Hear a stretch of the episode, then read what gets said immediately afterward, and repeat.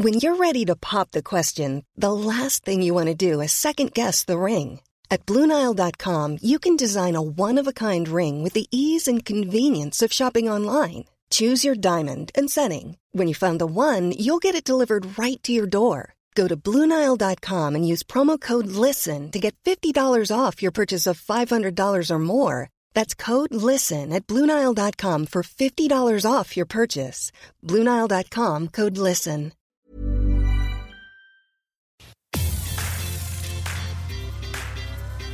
El Heraldo Media Group presenta Los Dos a las Dos, la revista informativa de El Heraldo Radio. Noticias, deportes, cultura, cine, tecnología y mucho más. Los Dos a las Dos, con Brenda Peña y Manuel Zamacona.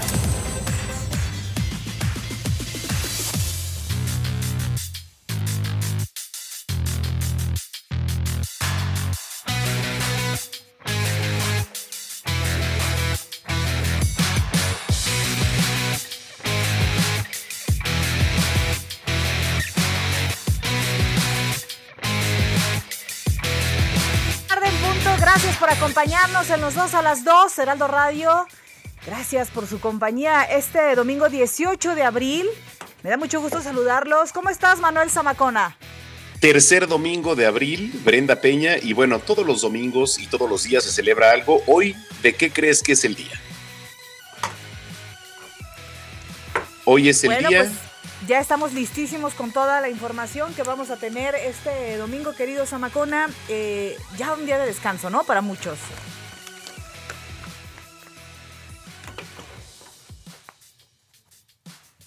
Bueno, muy bien, pues eh, les recordamos las vías de comunicación, arroba bren-penabello, arroba zamacón al aire.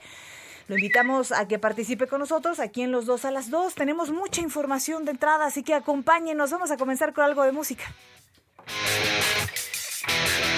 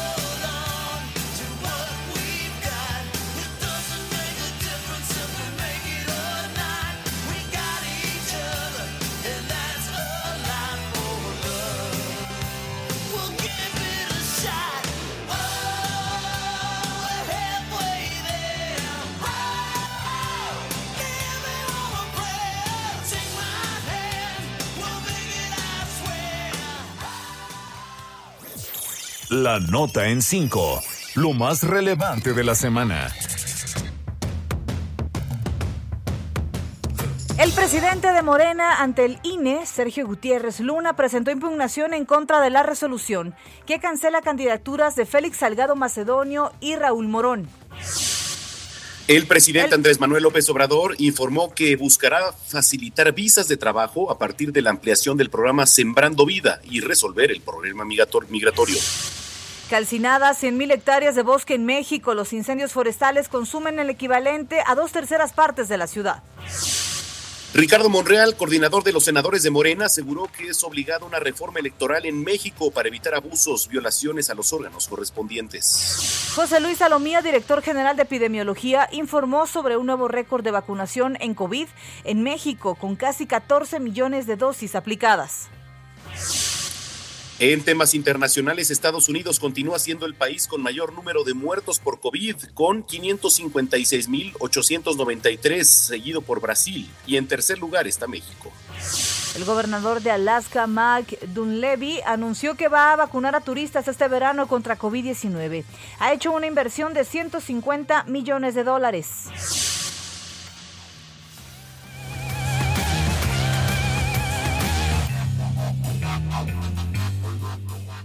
Heraldo Radio.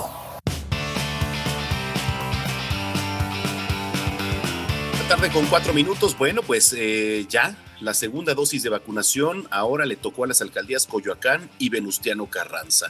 Carlos Navarro, ¿cómo estás? Muy buenas tardes. En un momento más vamos a tener ya listísimo a nuestro querido Carlos Navarro, mi querido Zamacona.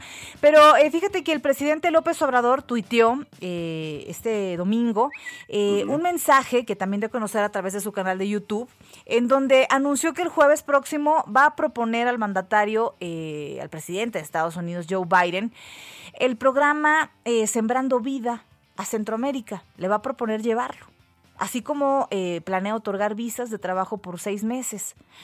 Eh, también la solicitud de nacionalidad. A través de redes sociales, eh, como ya es habitual en algunos eh, casos, como lo ha hecho ya Andrés Manuel López Obrador, eh, el titular del Ejecutivo, quien evalúa los trabajos de la construcción del Tren Maya allá en Chiapas, hay que recordar este fin de semana, informó que en el marco de la reunión sobre el cambio climático y medio ambiente del 22 de abril va a buscar el apoyo de su homólogo estadounidense para hablar del tema del flujo migratorio, que ha sido ya un tema que traemos desde Donald Trump. Em, Destacó que solo en México se siembran un millón de hectáreas y se generan 400 mil empleos, por lo que los sembradores pueden plantar árboles de fruta y maderables. También explicó que el programa Sembrando Vida podría implementarse también en El Salvador, en Guatemala y también en Honduras para que eh, solo en tres años se puedan sembrar 3 millones de hectáreas y eh, generar así entre 1.2 y 1.3 millones de empleos. Vamos a escuchar cómo lo dijo en este video. Estamos en Palenque terminando de evaluar el avance en la construcción del tren Maya, pero también ya pensando en lo que voy a proponerle al presidente Biden. Vamos a tener una cumbre sobre medio ambiente, sobre, cambio climático el jueves próximo. Y lo que le quiero proponer, y lo comparto con ustedes, es de que se amplíe a Centroamérica el programa Sembrando Vida, que sembremos árboles. Miren este cedro de 50 años. Sí, el maestro Pellicer, caoba y cedro dodecaedro. Eh, son dos árboles del trópico que se dan en el sur de México, en el sureste, Tabasco, Chiapas, Campeche, pero también en Guatemala, en Honduras, en El Salvador. Es madera. Y si sembramos millones de árboles, vamos a dar también millones de empleos. En el caso de México, estamos sembrando un millón de hectáreas y se están generando más de 400 mil empleos. Hay más de 400 mil sembradores que en sus parcelas están eh, plantando árboles eh, frutales y maderables. Bueno, así fue eh, lo que mencionó el presidente eh, López Obrador, que hay, decir, eh, hay que decirlo en estas giras que está haciendo de, supervis- de supervisión, Manuel, lo está haciendo con estricto sentido eh, presidencial, no manteniéndose muy al margen en sus declaraciones acerca de las elecciones o posible inclinación hacia algún candidato, ¿no? Sí, efectivamente hay que recordar que, bueno, pues eh, se tiene que tener cuidado, ¿no? Con lo que se dice por los temas del INE y los reglamentos. Que por cierto, oigan, ya inició la segunda dosis de vacunas, ahora le tocó a Coyoacán y también en Venustiano Carranza. Carlos Navarro nos tiene la información. Carlos, ¿cómo estás? Buenas tardes.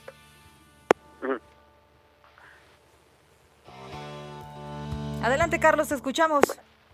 El, próximo lunes, o sea, mañana arranca la aplicación de la segunda dosis de la vacuna contra COVID-19 para adultos mayores de 60 años y más de Venustiano Carranza y Coyoacán. En Venustiano Carranza van a atender a 72.883 adultos quien van, quienes van a recibir la vacuna de Sinovac. Las sedes van a ser las mismas de la primera dosis, que son las antiguas instalaciones de la primera región militar en la colonia Aviación Civil, y la otra es en el internado número 17 de la Secretaría de Educación Pública, la SEP. En Coyoacán se van a tener a 127.116 adultos quienes reciben la segunda dosis de Pfizer BioNTech. Son tres sedes en esta ocasión, que son centros de estudios superiores en ciencias de la salud, la, el Censis Marina, el Estadio Olímpico Universitario y la Universidad Autónoma Metropolitana, la UAM Xochimilco. Pero un detalle importante y comentarle a los adultos mayores y a todos ellos que los acompañan a esta sede, tienen que entrar por calzada de las bombas, porque si entran por otro lado van a dar una vuelta porque no el único acceso es por calzada de las bombas. Si no mal recuerdan, se hizo, no son las mismas sedes en Coyoacán que la primera eh, la primera aplicación de la dosis, la jefa de gobierno Claudia Sheinbaum explicó el ajuste. Escuchemos. El único cambio que hay es que en la alcaldía Coyoacán antes estábamos utilizando como centro de vacunación el área de exposiciones de Ciudad Universitaria en Avenida del Imán y lo cambiamos esta unidad vacunadora por el Estadio Olímpico de Ciudad Universitaria dado que ya tenemos eh, montada toda la logística ahí, se facilita mucho más que el propio centro de exposiciones, donde se generó eh, algo de tránsito vehicular. En ambas alcaldías, tanto en Coyoacán como en Venustiano Carranza, el calendario quedó definido de la siguiente forma. Las personas con la primera letra del apellido paterno A y B acuden el 19 de abril, o sea, mañana. En el caso de C, D, E y F, acuden el 20 de abril. G, H, I y J tienen que acudir el 21 de abril. En el caso de los apellidos inicial, eh, con la inicial K, L, M, N y Ñ, acuden el 22 de abril. O, P, Q, R el 23 de abril y por último S, T, U, V, W, X, Y y Z y algunos rezagados tienen que acudir el próximo 24 de abril. Va a ser una aplicación de la segunda dosis relativamente rápida. Entre mañana y el sábado ya tendrán que quedar estas dos alcaldías y recordemos que ya tienen eh, en la primera fase se aplicaron 1.3 millones de vacunas a los adultos mayores y ya van 394.315 de segundas dosis y también comentarles que ayer la jefa de gobierno en videoconferencia había señalado que todas las condiciones de la emergencia sanitaria por COVID-19 pintaban para que el regreso a clases presencial de más de 2.6 millones de alumnos de la Ciudad de México fuera en agosto. Así lo explicó ella ayer. Pues ojalá pudiera ser antes, pero pienso yo que eh, está, hay todas las condiciones dadas para que en agosto podamos reiniciar la actividad escolar en todos los niveles educativos. Obviamente con medidas eh, específicas de cubrebocas, sana distancia, dependiendo pues de la evolución de la pandemia en ese momento. Pero están las condiciones dadas y ojalá pudiéramos iniciar algunas actividades previas, pero pues depende de la fecha de vacunación de los maestros y como siempre lo digo, y las maestras eh, en acuerdo siempre con ellos, no, no se va a hacer nada que en donde no nos pongamos de acuerdo con todas las entidades educativas. Pero hoy en la mañana, cerca de las 8, la jefa de gobierno lanzó una serie de precisiones. En este caso señaló que el regreso a clases lo determina la Secretaría de Educación Pública y ellos van a colaborar para llevar a cabo en ese caso. Para el regreso a clases presenciales comentaba que deberían de pasar al menos 15 días después de que el personal educativo esté vacunado. Son aproximadamente entre personal eh, de, de, los planteles y maestros son como 300 mil estiman, pero se está haciendo el censo y además a través de la Autoridad Educativa Federal se está dialogando con los maestros de educación básica para regresar. Así es que la jefa de gobierno lanza hoy una precisión después de que ayer había comentado que las condiciones pintaban para que en agosto ya los alumnos, los más de 2.6 millones de alumnos de todos los niveles educativos de la Ciudad de México ya pudieran regresar a clases. Brenda Manuel, la información que les tengo. Híjole, y es que son, son dos temas importantes, ¿no? Por una parte la vacunación, pero por otro el regreso a clases, que muchos dicen, bueno, pues no hay prisa, pero pues este, bueno, pues ahí está, no somos eh, ahorita Campeche, estamos en semáforo color naranja aquí en la Ciudad de México, pero bueno, ojalá y poco a poco se vaya dando otra vez ya el regreso de esta, pues digamos, y entre comillas, normalidad. Gracias, Carlos. Hasta luego, buenas tardes. Buenas Bueno, tardes. pues ahora vamos a pasar a otro tema que también estuvo eh, retomando muchísimo esta semana. Es un tema delicado que la verdad rayó mucho en la parte de incurrir en un delito y la incitación al desorden. Manuel, lo platicábamos ayer. Está, eh, eh, ya presentó, o ya fue más bien notificado también eh, Félix Salgado Macedonio de la, can- de la cancelación de su candidatura para la gubernatura en Guerrero. No lo tomaron nada bien, no lo han tomado nada bien al interior del partido. Eh, yo me puedo imaginar que Andrés Manuel está de verdad en estos momentos pues atado de manos, de pies y de boca, caray, porque no puede emitir ninguna, eh, eh, ningún pronunciamiento al respecto. Es sí lo que sucedió esta semana afuera del INE y estas declaraciones desafortunadas que platicábamos ayer por parte de Mario Delgado, eh, presidente nacional de Morena, y también de Félix Salgado Macedonio, eh, caray, más que querer buscar algo de paz y de entendimiento, parecía que querían levantar el desorden. Vamos a platicar con Misael eh, Zavala, reportero, que también nos trae algo de este tema. ¿Cómo estás? Buenas tardes, Brenda. Eh, Manuel, efectivamente, Brenda, como bien lo comentas, por segunda ocasión, el senador con licencia Félix Salgado Macedonio acudió a impugnar la resolución del Instituto Nacional Electoral que le canceló su candidatura al gobierno de Guerrero. El senador con licencia partió desde Chilpancingo Guerrero muy temprano, alrededor de las seis de la mañana, y en una caravana vehicular arribó al Instituto Nacional Electoral alrededor de las 13 horas.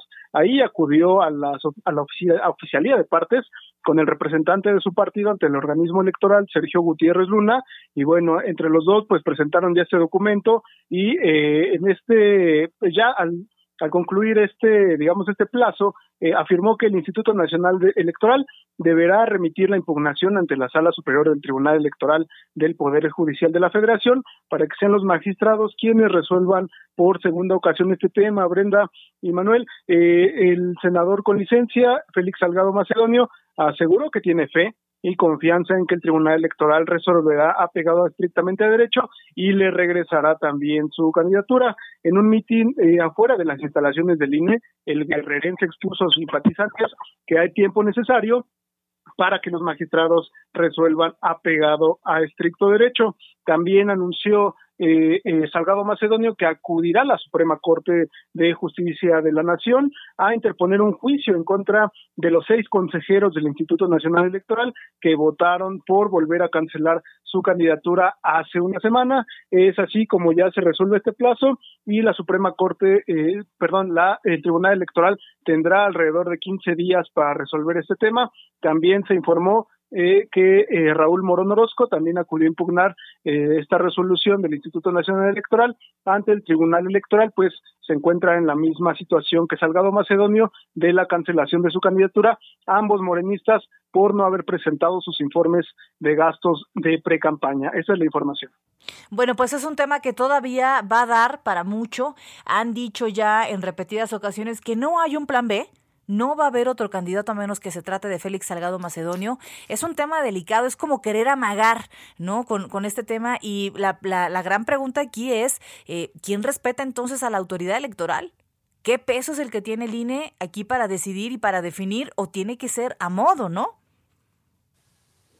Sí, efectivamente, hoy mismo lo repitió eh, Salgado Macedon- Macedonio, eh, no hay un plan B, él quiere ser y va a ser candidato de Morena a la gubernatura de Guerrero, según sus propios dichos, entonces, eh, pues ya ha habido varios amagos a los, consejeros electorales, uno más es este, el que van a acudir a la Suprema Corte de Justicia de la Nación a interponer esta denuncia por eh, no acatar un fallo de la de la corte supuestamente eh, lo que dijo eh, Félix Salgado no acatar un fallo del Tribunal Electoral quienes eh, pues supuestamente según lo que dijo Salgado Macedonio tenía eh, le, pidieron al Instituto Nacional Electoral que eh, pues suavizara la sanción y ya no fuera la cancelación del registro, pero bueno, los magistrados en este documento que emitieron, eh, pues fue fueron más más allá de esta situación y eh, pues dejaron al Instituto Nacional Electoral manga ancha para ver Así si es. ellos también pues volvían a cancelar esta candidatura. Complicado el tema.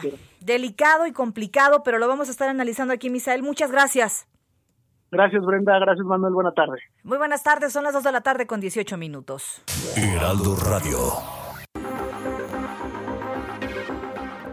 Bueno, continuamos, continuamos aquí en los dos a las dos. Tenemos hoy el gusto de saludar en la, línea telefónica a Nico Nogués. Él es fundador y director del Instituto para el Desarrollo de Masculinidades Antihegemónicas, que además es un tema muy interesante, todo este tema que tiene que ver con el machismo eh, en nuestro país. Todavía, todavía hay regiones, todavía hay municipios, estados en donde el machismo pues es, eh, se da de manera constante y se da eh, pues en cantidades que a veces no nos imaginamos. ¿Cómo estás, Nico? Qué gusto saludarte. Buenas tardes.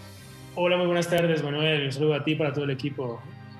Gracias. Oye, ¿por dónde empezar a abordar este tema de, del machismo?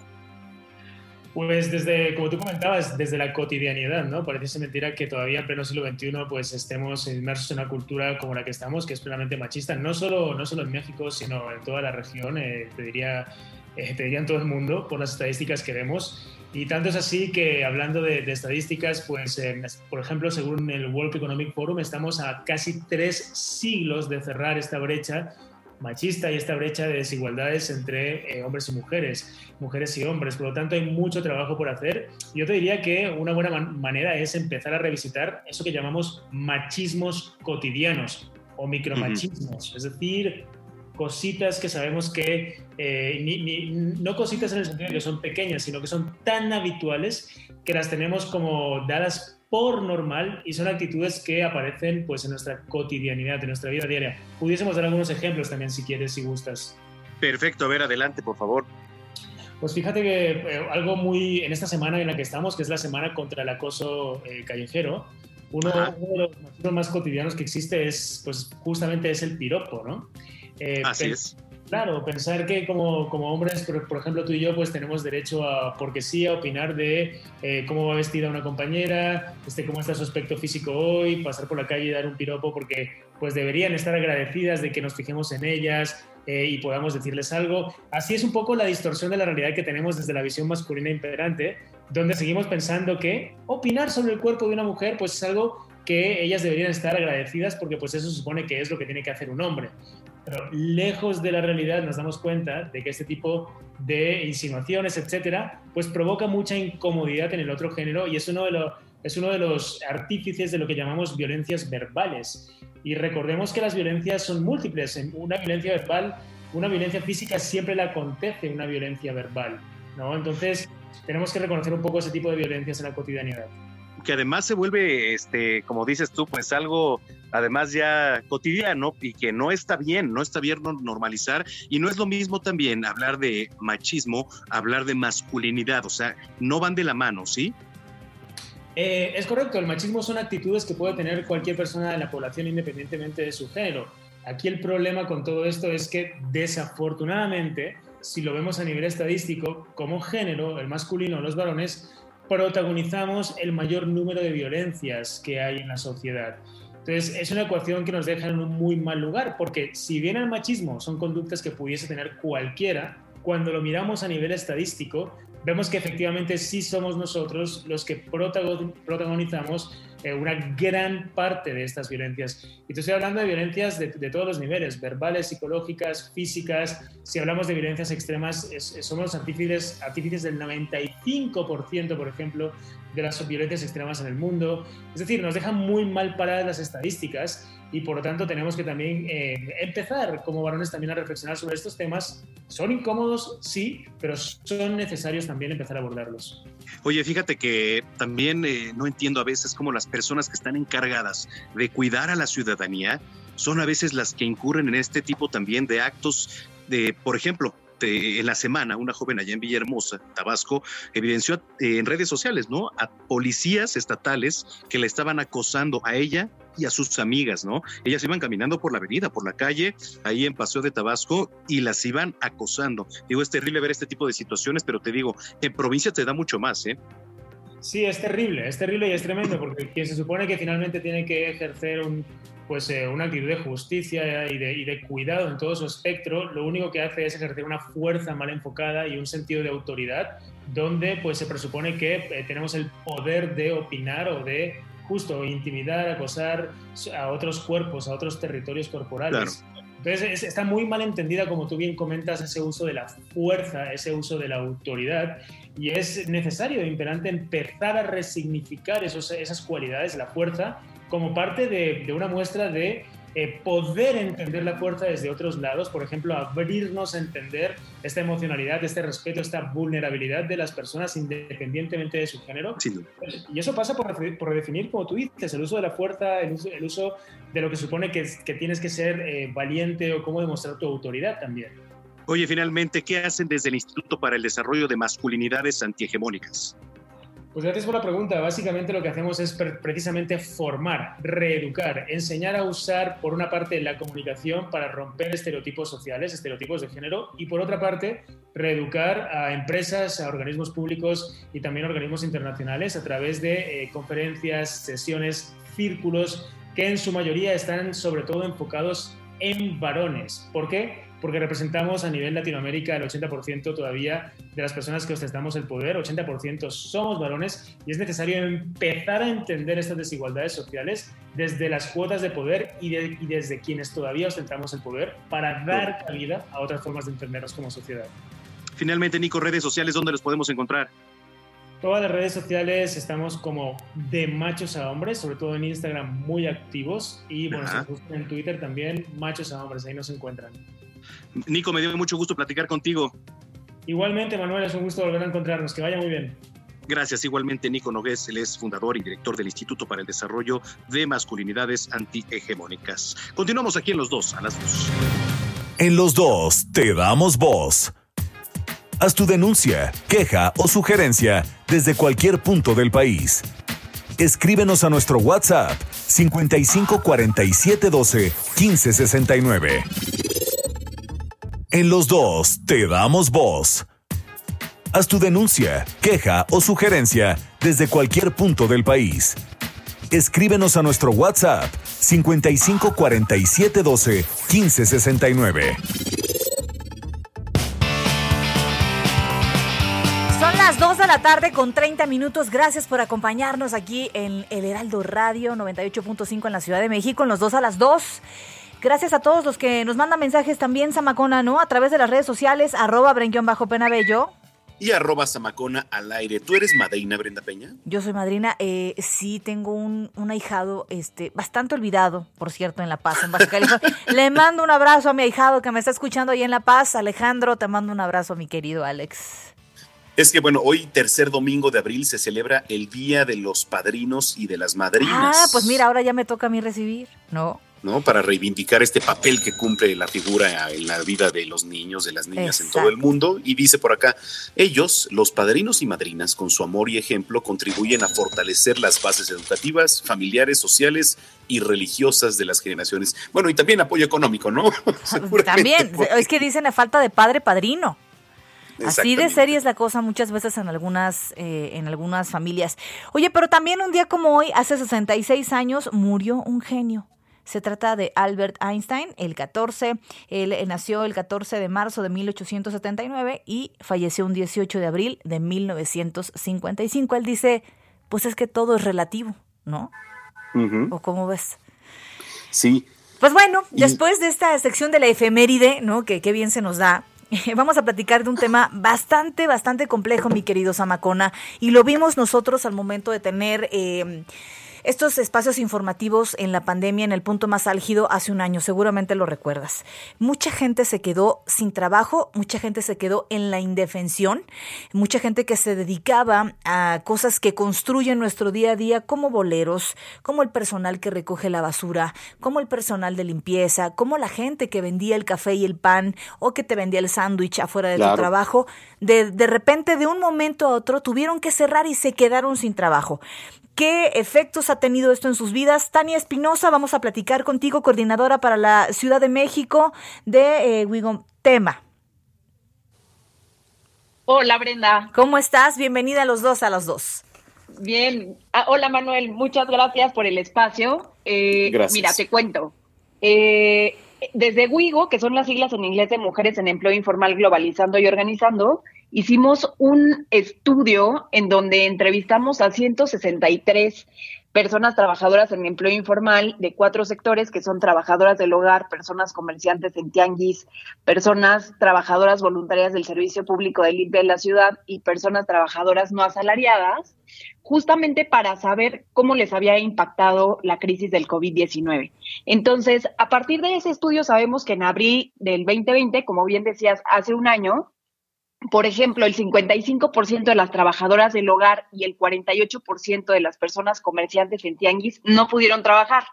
Y en el caso de los trabajadores no asalariados, que son los boleros, vendedores de publicaciones y revistas atrasadas, organilleros, entre varios más, tenemos que un 64% no pudieron trabajar en abril de 2020. Entonces, esto obviamente tuvo un impacto en los ingresos diarios y eh, sabemos que el 91% de las personas entrevistadas reportaron una disminución en el ingreso del hogar en esos momentos. Y si, a- si vemos a los cuatro sectores juntos en abril del 2020, sabemos que perdieron el 61% de sus ganancias promedio diarias en comparación con febrero del 2020 antes de la crisis. Entonces, lo peor de todo es que después, si nos vamos a mediados de 2020, junio, julio y agosto, el estudio nos muestra que los ingresos no se habían recuperado a los niveles previos a la pandemia. Y esto, poniéndolo de manera más clara, es sumamente grave, porque, por ejemplo, si nos vamos a las personas comerciantes en Tianguis, pasaron de ganar en promedio al día 907 pesos en febrero antes de la pandemia a ganar 350 pesos en abril durante la pandemia, claramente quienes podían seguir trabajando, y después a mediados del 2020, 357 pesos, o sea, solo se recuperaron 7 pesos. Si nos vamos a otro grupo, como por ejemplo las personas trabajadoras no asalariadas, entre ellas los boleros, eh, sabemos que pasaron de, de ganar 275 pesos en febrero antes de la pandemia a 50 pesos durante abril de 2020 y seguían en 50.6 a mediados del 2020. Entonces, obviamente, pues esto fue eh, totalmente trágico para ellos y tuvo impacto en otros temas, como por ejemplo en la, seguridad alimentaria.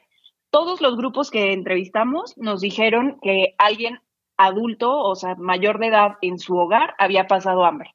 Eh, y si después nos vamos a ver cuáles fueron las medidas de apoyo, sabemos que solamente el 24% del total de las personas entrevistadas reportaron haber recibido algún tipo de apoyo monetario por parte del gobierno y solamente 15% reportaron haber recibido ayuda alimentaria por parte del gobierno. Es que no hay recurso que alcance. Sí hubo un momento en el que el gobierno, eh, hubo dos momentos, si no recuerdo mal, el gobierno de la Ciudad de México eh, otorgó recursos, pero principalmente a comerciantes que estaban en el centro histórico. Los demás fueron préstamos préstamos a un año, eh, más o menos, eh, según tengo entendido. Pero también hay historias dentro de todo esto, eh, Tania y Manuel no me dejarán mentir, Caray, que, que le llegan a uno al corazón y lo motivan. A dos cuadras de la casa de ustedes está una fondita. dos señoras de Oaxaca llegaron aquí a la Ciudad de México hace muchos años y toda la vida se han dejado, se han dedicado a, a la venta de comida. Imagínate nada más deliciosa comida oaxaqueña y en una Sí, fondita, claro. ¿no? ¿Y qué pasa? Pues cierran de un día para otro y no les quedó otra que con los manteles que tenían, los eh, compraron nueva tela eh, que ocupaban como mantel y empezaron a hacer cubrebocas con filtros especiales, hechos a mano. Hechos con diseños de, eh, de Oaxaca, eh, de un diseño artesanal, al final de cuentas encontraron ahí un área de oportunidad para crear un nuevo negocio. Caray, como esta historia, me puedo imaginar que hay muchas que tuvieron que evolucionar, ¿no? Pues mira, no sé si en todos los casos se trata de una evolución tal cual, o sea, y con evolución me refiero a que hayan conseguido como otro nicho donde les haya ido muy bien, pero sí es un hecho que todas, y todas las personas tuvieron que recurrir a estrategias alternas, ¿no? 59%, por ejemplo, nos dijeron que disminuyeron sus ahorros, 47% declararon pedir ayuda financiera a la familia, y después si nos vamos a cada grupo ocupacional, yo te puedo decir que hay grupos, por ejemplo, algunas personas comerciantes en tianguis, algunas personas trabajadoras voluntarias del Servicio Público de Limpieza de la ciudad que dijeron que tuvieron que empezar a hacer otro trabajo adicional al trabajo del que normalmente sacan sus ingresos porque de plano la situación económica era muy dura. Tristísimo. A ver, y, y- y sí, la verdad es que digo, como decía Brenda, eh, creo que todos eh, pues la sufrieron, ¿no? Digo, eh, sectores más en particular, pero todos, este, creo que se generó por ahí un tema de evolución, eh, eh, pues en cuanto a innovar, por ejemplo, eh, los sectores de moda, ¿no? Eh, ya no hacían ropa, por ejemplo, pero hacían cubrebocas con esa misma tela. O sea, eh, pues empiezas a evolucionar y empiezas a ver otra forma de, de crear dinero. Así es, en realidad tuvieron, o sea, en este caso, por, por el tipo de trabajadores de los que estamos hablando, por ejemplo, sabemos que hubieron personas que empezaron a vender dulces, ¿no? Empezaron a, a- a- a vender sus- sus propias cosas, o sea, su pro- sus propias este, pertenencias, las empezaron a vender para obtener algo de dinero. Entonces, la verdad es que la situación estaba eh, pues, bastante precaria, todavía no se recuperan y las personas estaban dispuestas a trabajar ahora sí que en lo que fuera para obtener algo de ingresos para poder subsistir. Así es, pues es un tema eh, que de verdad eh, está muy latente todavía, eh, no se ha restablecido al 100% todo este tema, y nadie ha volteado a ver de, de, eh, de una forma seria y complementaria esta realidad de miles de personas, como le decía, el que le boleaba los zapatos, el que le vendía los discos, el que le vendía el café cuando usted iba al trabajo, o eh, las personas de limpieza. La verdad es que ha sido un año muy complicado para muchas personas, no nos queda más que la empatía, más que esta campaña que comenzó hace casi un año, Tania, también Manuel, de consume local.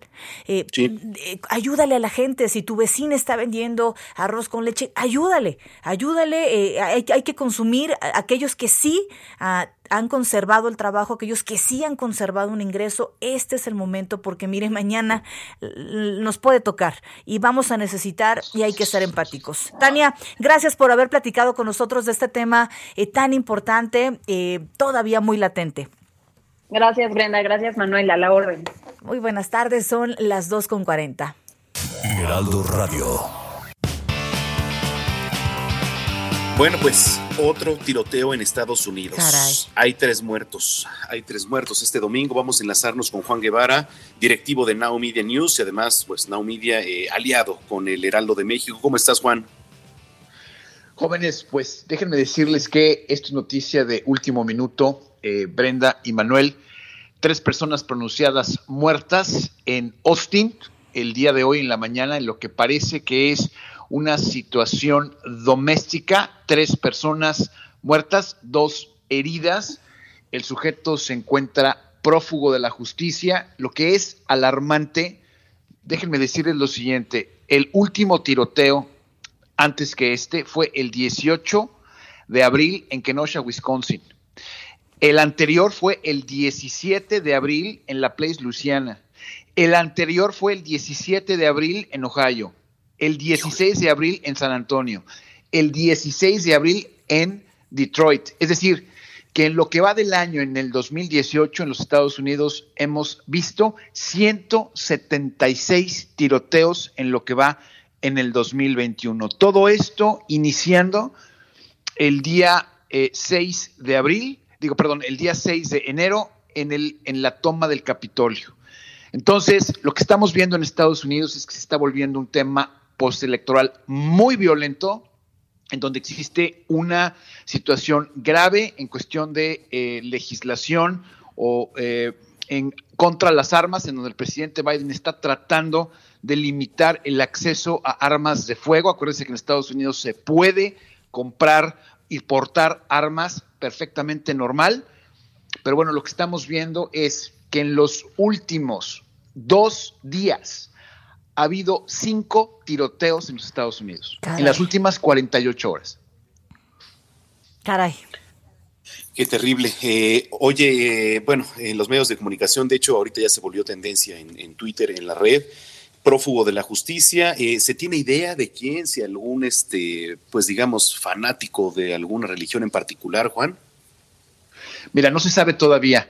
No se sabe todavía, es, es bastante, bastante, eh, hay muy pocos detalles en este momento. Lo que sí sabemos es que la policía de Austin, del condado de Austin el condado de Travis, eh, respondieron a esto.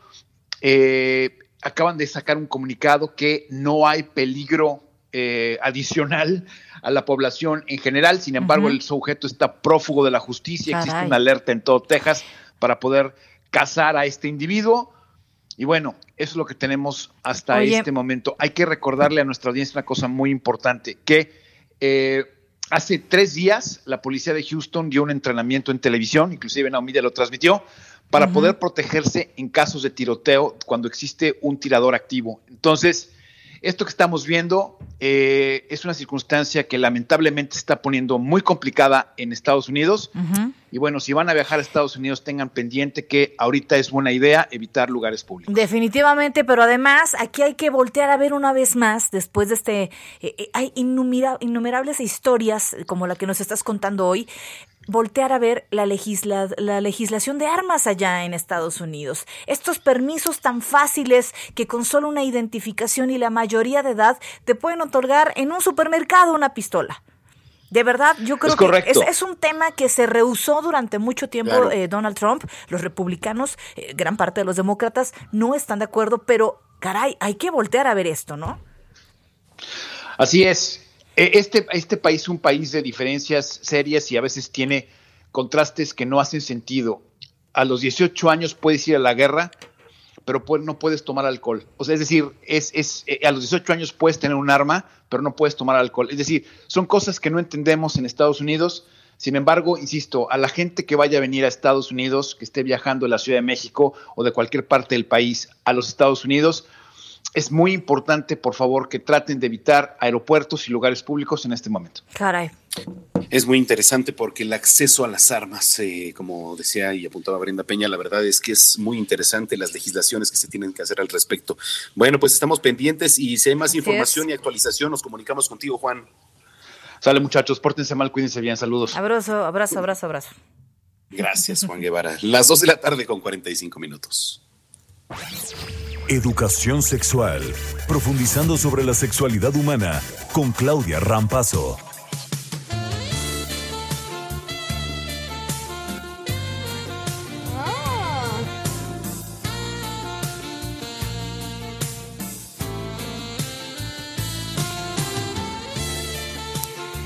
Las 2 de la tarde con 45, mi querida eh, Clau, ¿cómo estás? Feliz domingo. Tenemos un tema bien interesante hoy que tiene que ver con la pareja. ¿Cómo estás?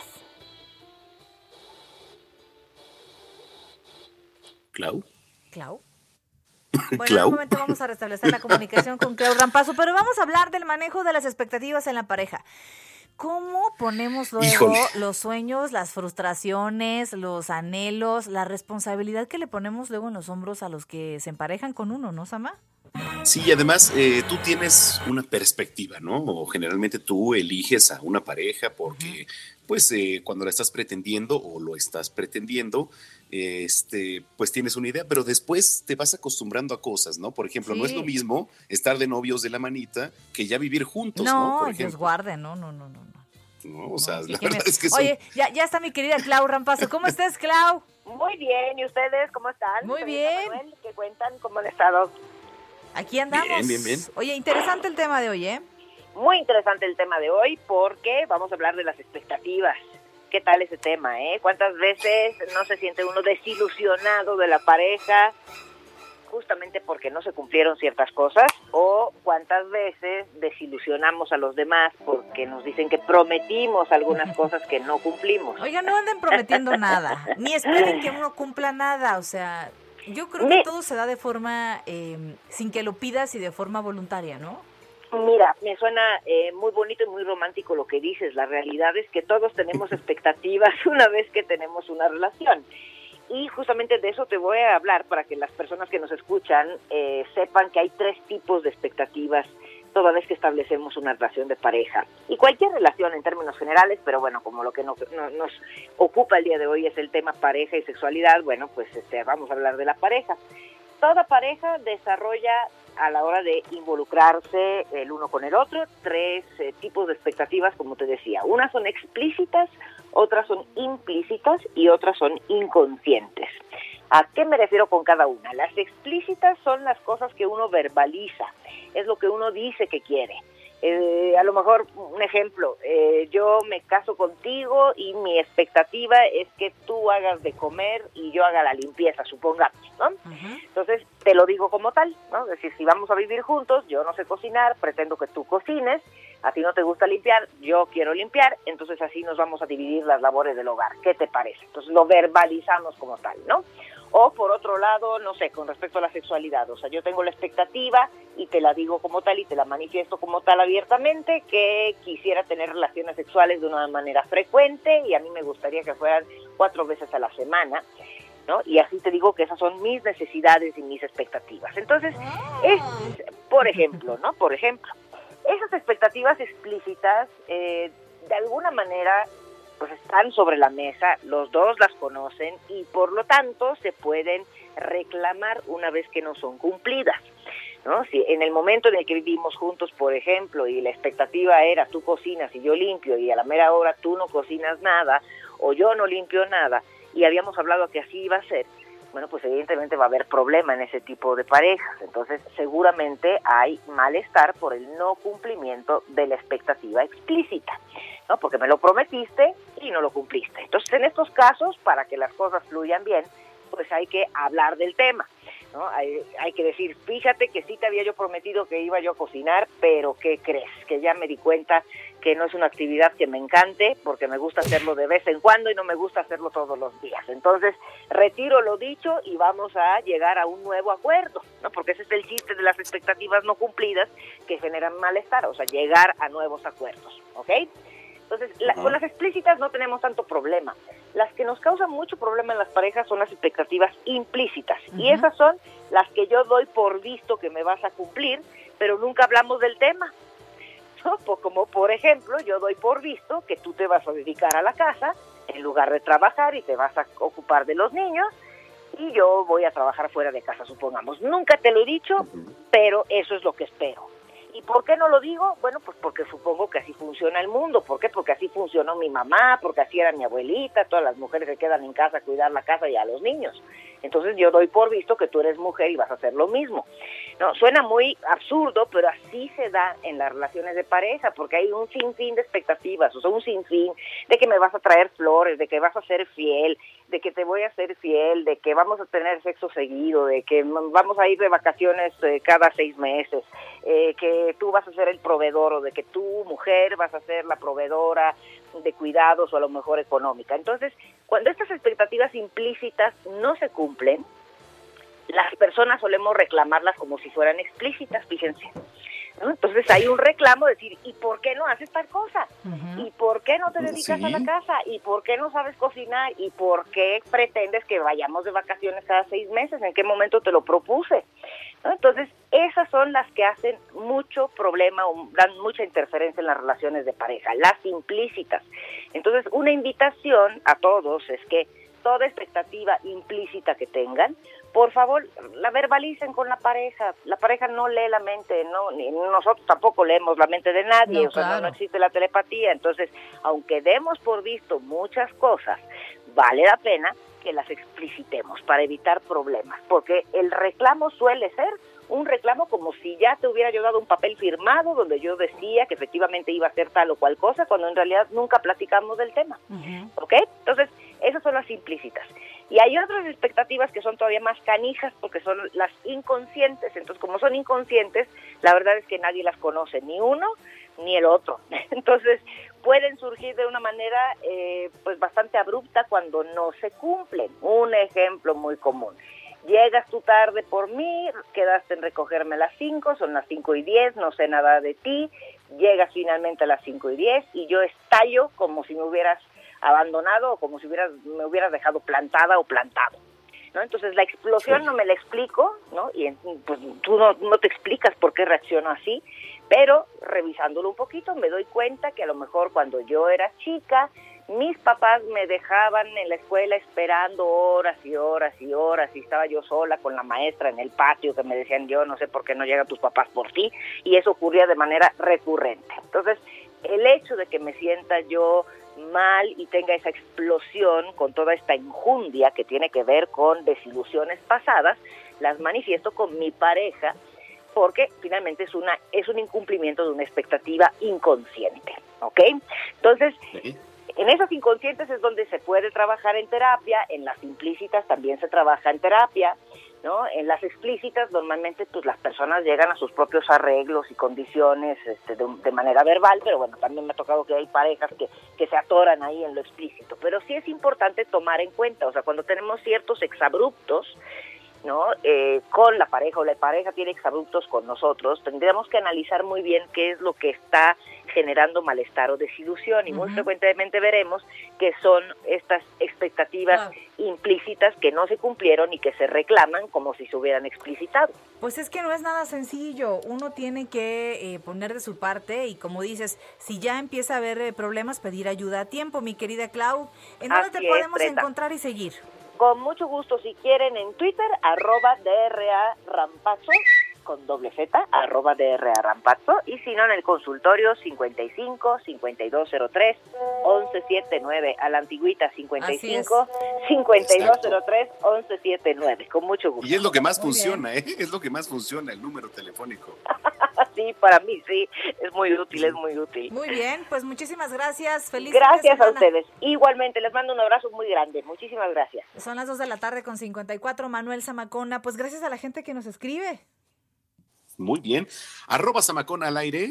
Arroba bajo pena bello. Eh, eh, saludos a Fredel, eh, que nos escribe. ¿Freddy? em, Fredel. Domingo, También Freddy. Domingo de Luis, me nos dice por acá. Sí, es Domingo de Luis. Oye, sí, ya se estrenó la segunda. No, No, no se estrenó a las 7 de la noche. Es el estreno, Ah, ¿no? Creo. muy bien, pues estaremos pendientes. ¿Tu canción favorita de Luis, mi Brenda? Mi canción favorita, Luis Miguel, es. Ay, Dios mío, por debajo de la mesa. Y ah, es muy buena, es muy buena. Y yo, Pues un ya, hombre busca a, una mujer. Vamos a una pausa, Sama. Me gusta la manera que tienes de... En los dos te damos voz. Haz tu denuncia, queja o sugerencia desde cualquier punto del país. Escríbenos a nuestro WhatsApp 55 47 12 15 69. En los dos te damos voz. Haz tu denuncia, queja o sugerencia desde cualquier punto del país. Escríbenos a nuestro WhatsApp 55 47 12 15 69.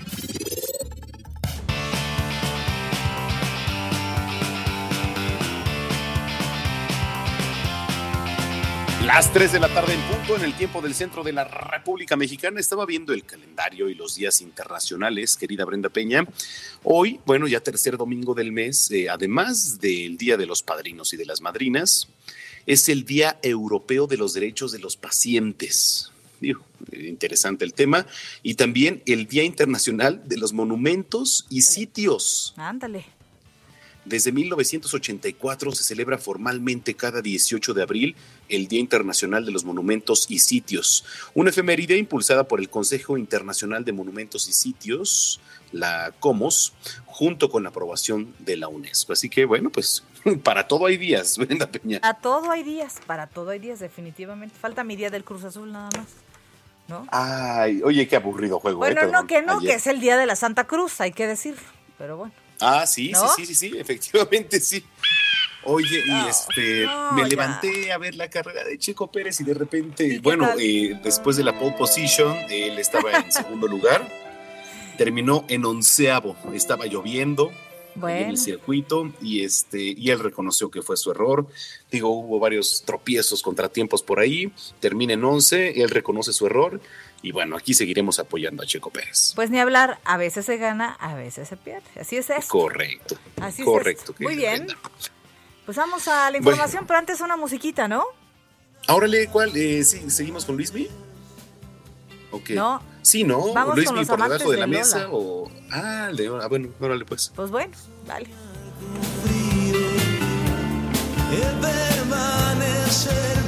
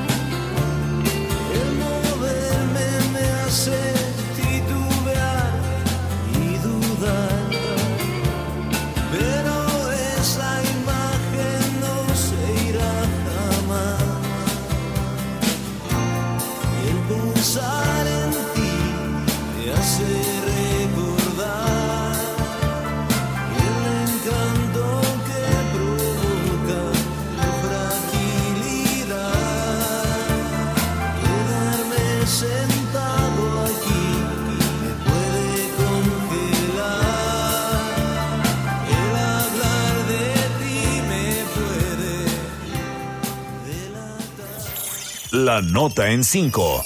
Lo más relevante de la semana.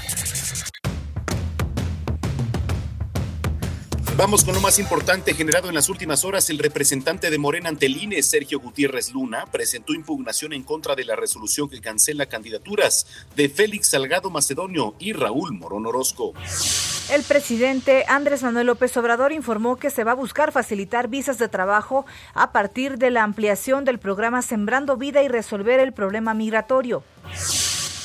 Calcinadas 100.000 hectáreas del bosque de México. Los incendios forestales consumen el equivalente a dos terceras partes de la ciudad. Ricardo Monreal, coordinador de los senadores de Morena, aseguró que es obligada la reforma electoral en México para evitar abusos y violaciones a los órganos correspondientes.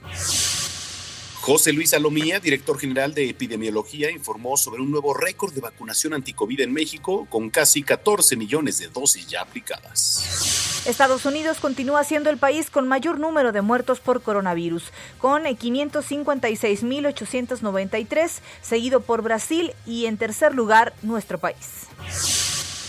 El gobernador de Alaska, Mike Dunleavy, anunció que vacunará a turistas este verano contra COVID-19. Ha hecho una inversión de 150 millones de dólares.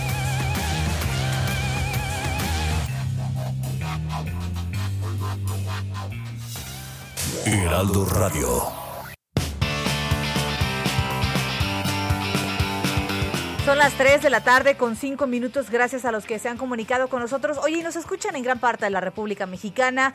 Gracias. Y saludos a la gente hermosura que nos ve en La Paz, Baja California Sur. Saludos por allá a los buenos amigos en Durango, En Tabasco, Veracruz, Oaxaca, en Monterrey, Quintana Roo.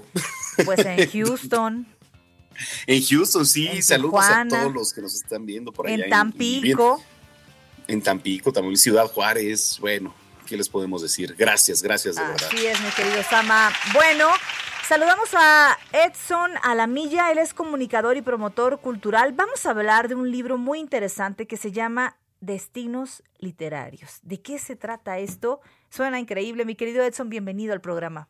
Y a mí me da mucho gusto platicar contigo, Brenda, porque estabas en, en otro mo- en otro momento, en otro en otro espacio, a lo mejor mucho más eh, vacacionista, digamos. Eh, y a Manuel eh, pues, hemos estado conversando sobre libros, en fin. Y quiero preguntarles qué les eh, qué novela les evoca algún lugar, no sé, París, Nueva York, una de las ciudades que más les entusiasme, algún algún título, algún libro que, que les venga a la mente. Caray, pues mira, hay uno muy bueno de eh, Henry Quevet, que espero que se pronuncie así, que se llama La verdad sobre eh, la muerte de Henry Quevet. Eh, Ajá, ajá. eh, Joel Dicker es el, el- el- el escritor, un, joven Ajá. muy, muy joven, y narra por ahí que toda la historia se desarrolla en una zona boscosa de Estados Unidos. Ajá, Entonces, la sí, verdad es, te, te imaginas, es una historia de asesinato además, ¿no? Y, y el bosque y la oscuridad del bosque y el misterio del bosque, este, pues se presta mucho para que imagines, ¿no? Claro, además, Brenda, estás hablando de uno de los libros, me parece que hace como cuatro o cinco años, uno de los libros más vendidos, una Sí. de las novelas más vendidas en el mundo, porque además es un libro que me, que me entusiasma bastante, eh, que es eh, eh, sobre escritores, que de alguna manera Joel tienen Dicker, este, esta, esta vocación de detectives, en fin. Bueno, yo les comento esto y, y a los eh, a los radioescuchas de, de, de, de- de- de ustedes, eh, porque voy a hablarles de un libro que se llama Destinos Literarios. Ay, qué belleza. Ahorita no podemos viajar, Brenda Manuel, no podemos viajar. Bueno, ahorita los venía escuchando por esta cuestión. O sea, sí podemos, pero mejor precaución, ¿no? Eh, bueno, con precaución, pero además eh, creo que nunca habíamos tenido eh, tan, tan, este, tan de nuestro peor lado los viajes, digamos, ¿no? Y menos, por ejemplo, Estados Unidos, en fin. Eh, Destinos Literarios aborda precisamente novelas que narran ciertos espacios físicos, ciertas ciudades increíbles, como por ejemplo El País de los Miserables, escritos por, por Víctor Hugo, ¿no? Entonces, o nos podemos ir al Nueva York del Guardián en el Centeno, y son retratos de esas ciudades. Yo pensaría que en algún momento alguno de nosotros hemos hecho algún viaje, ya físico, en fin, y a lo mejor nos hemos acercado a un libro antes para conocer París o para conocer Nueva York o eh, en un territorio nacional, no se piensa en el Acapulco de José Agustín, por ejemplo, ¿no? Este, que evocan esos lugares, pero además tiene que ver con el viaje literario, ¿no? Tiene que ver con eh, pues un poco la alimentación literaria que nos da estos increíbles pasajes de grandes autores, no solamente del siglo XIX, sino también del siglo XX. Claro que sí, y la verdad es que a pesar de que eh, estamos, fíjate que ahora durante la pandemia mucha gente volvió a la lectura, ¿eh? Volvió a la lectura y volvió a tomar el hábito. Eso es algo de lo bueno que nos ha dejado esto del COVID, si es que se puede decir de esa forma, ¿no? Yo, yo eh, lo mejoraría tu comentario diciendo que eh, eh, nos dimos cuenta que realmente muchas cosas de lo importante era ficticio. Quiero decir, a los seres humanos nos interesan constantemente las historias. Claro. ¿no? Entonces, estábamos hablando de la historia de Luis Miguel hace un momento, ¿no? En, en, este, que estamos todos metidos eh, en los 80 y en los 90 y en esa música. Y esto es un ejemplo precisamente de, por ejemplo, la primera la primera temporada de Luis Miguel tiene que ver con un libro que se llama Luis Mi Rey, que, que precisamente llegaba esa narración hasta el final de la muerte del padre de Luis Rey. Y bueno, estamos hablando de cosas ficticias, estamos hablando, es decir, de narraciones, de ambientaciones, etcétera, y de alguna manera nos dimos cuenta que los libros eran muy importantes porque si bien no estamos, eh, no podemos viajar, tenemos que estar en un espacio eh, guardados, en fin, por esta pandemia, podemos a través suena de alguna manera cursi, pero a través de la imaginación y a un poco de la evocación de la buena literatura, de los espacios que ya conocimos. Tú decías, por ejemplo, este eh, lugar en Estados Unidos, yo pensaría, no sé, en, en Londres de Oliver Twist, o eh, el Dublín de Ulises de Joyce, por ejemplo. Y, Oye, este o, libro- no nos vayamos Ajá. tan lejos, ya vamos a darle más, o el Macondo, ¿no? Sabes estaba yo pensando en arrancar esta plática con Macondo, pero pero es que Macondo es toda Latinoamérica, no podemos decir, no eh, ¿sabes? Es que no podemos decir que es eh, Colombia ni Barranquilla, porque porque puede ser también eh, el- el- el Miraflores o, o Lima en Perú o también puede ser el centro histórico de la Ciudad de México. En fin, es Macondo es Latinoamérica, por eso es que es tan profunda eh, la relación que tenemos con Gabo y con eh, y con y con su narrativa, porque este eh, es, en ese en esa especie de gatopardismo que tenía Macondo donde todo cambiaba sin que nada cambiara. Y podía ¿no? ser cualquier lugar, ¿no? Podía ser cualquier lugar. Eh, no, eh, recuerdo algún un, un buque perdido, ¿no?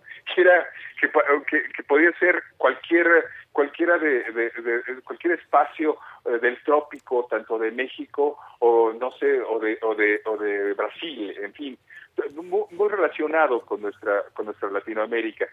Esa es la recomendación, eh, eh, querida Brenda, eh, Manuel, un poco para la gente que no podemos viajar, que estamos todavía guardados, va- vamos a recordar París, vamos a recordar Nueva York, vamos a recordar Dublín o evoquemos esas ciudades porque la vida es una esperanza y seguramente llegará el momento en que podamos viajar y reconocer esos lugares que ya los pensamos literariamente. Claro. Pues caray, qué maravilla. Eh, ¿Dónde te podemos seguir? En arroba secrearte es, eh, es la consultoría de comunicación eh, y difusión cultural, donde nos dedicamos precisamente a la comunicación y a la difusión de eh, contenidos culturales. Muchas gracias, buen domingo y vámonos con Luis Miguel, Manuel Brenda. Ándale, pues por favor. Gracias. Ya Oye, aprovecho para este aprovecho para agradecer este pues el- lo que me mandaron aquí de Guillermo del Toro que es Los seres huecos, este gran libro. Ah, claro. Y- Ajá, y de junto con Chuck Hugan y este bueno pues me lo voy a aventar ya en unos días Eh, no, no lo he abierto porque además la presentación del libro está padrísima viene Es hasta con un dura. este con la pie y exactamente es pasta dura entonces bueno pues, Pues ya, ya, lo voy a Sama, abrir. entrale a la lectura, ya. ¿Qué te y además, esperando? déjenme les digo, de ese libro, de ese libro tiene, eh, es una, es una, una historia de detectives, eh, Brenda, te la voy a hacer llegar. Ah, muchísimas que leer, gracias. ya, ya sé que te gustó. Es una, es una novela de detectives publicada Ah, por. ADN Alianza de Novelas, pero, pero con el toque de Guillermo del Toro, que es Sí. algo sobrenatural. Oye, que por cierto que hablas de detectives, Joel Dicker es que, eh, un libro que es de los más recientes, que también es de asesinato de una periodista que se llama Stephanie Miller. ¿Quién mató a Stephanie Miller? Bueno, pues es que es que son muy buenas ese tipo de, ¿no? Que, que además termina Sí. siendo el que menos imaginas, ¿no? Eh, Woody Allen, en una de las, eh, aunque últimamente ha ca- caído en el oscurantismo, Woody Allen, hay un personaje en, en Manhattan que lo interpreta, que alguna está sentado ahí y de repente dice, eh, eh, este, ¿por qué vale la, la, la, la vida la pena? Y dice, por, por, por las, eh, por las, eh, por Sinatra, por el blues, por el Claro. jazz, por las películas en blanco y negro y yo y yo le sumaría por las novelas la novela negra Claro. porque la novela porque la novela negra nos nos habla precisamente de los seres que en algún momento nos tenemos que ver con, un- con unas circunstancias extralímites y entonces es realmente cuando los conocemos ¿no? Así es. está- eh, eh, eh, como por ejemplo la pandemia no decir- Definitivamente. Podemos decir que hemos conocido las cosas mejores del ser humano, pero también hemos, nos De hemos lo- de conocido las peores. como somos. ¿no? Pues muchísimas gracias, te mandamos un abrazo. Feliz domingo. Feliz domingo, Brenda, Manuel, un abrazo, nos saludamos pronto. Muchas Gracias, gracias Edson Alamilla, promotor eh, cultural y además pues gran conocedor de los libros. Las 3 ya con 14. Heraldo Radio. Y estamos de manteles largos. Tenemos un eh, gran invitado, Eduardo Lara. Él es fundador y director de mercadotecnia de The Selfie House. ¿Cómo estás? Bienvenido. ¿Qué tal, Brenda? Muy bien, muchas gracias por la invitación, gracias por el tiempo. Pues bien, bien, muy emocionado para presentarles este nuevo proyecto. Exacto. A ver, cuéntanos, ¿de qué se trata The Selfie House? Mira, The Selfie House eh, es un proyecto que iniciamos con, con unos amigos. Ujú. eh, que es? Es un selfie studio. Es un Ándale. lugar único para generar contenido. Toda la casa, le llamamos The Selfie House, y toda la casa tiene eh, puntos de hecho, toda la casa es importante para generar contenido, ¿no? Se puede generar contenido desde en la planta baja, es una casa de dos pisos, se puede generar contenido en la, en la planta baja, en, la- en el segundo piso, y pues realmente lo que tratamos de hacer es invitar a todos estos generadores de contenido, y por generadores de contenido son todas las personas, Ajá. que les interese ir a visitarnos y pues a, a crear historias, ¿no? Nosotros le llamamos crear Ay, historias. qué maravilla. A mí me encanta tomarme selfies. La verdad es que soy muy mala para hacerlo, porque aparte Claro. siempre me sale el brazo ahí, este, raro, ¿no? Este Samacona también le entra muy bien a la selfie, ¿no, Sama? Eh, sí, sí, sí, a las selfies, este, sobre todo, bueno, pues cuando vamos a, eh, a, a lugares, este, pues en un restaurante, ¿no? O sea, Exacto. cuando estás con los amigos, etcétera. Oye, pero a ver, ¿cómo nace esta idea de hacer un, un lugar, en este caso, pues una casa, ¿no? O adecuar un lugar para las selfies. O sea, ¿dónde vieron esta oportunidad? Porque a mí no se me habría ocurrido, caray. Sí, la, La verdad, verdad. es que fíjate que eh, desde hace siete años nos dedicamos a estrategia digital junto con mi socio y, y las personas que forman parte del, del proyecto. Y el año pasado incursionamos en el tema de influencers.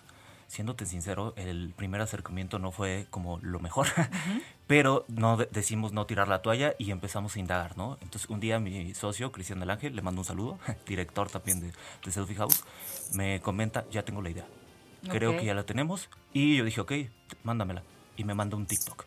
Y yo, un TikTok. Sí, Ujú. y la empiezo a ver. Y esta, esta idea realmente de Selfie Studio nace en Asia, Ujú.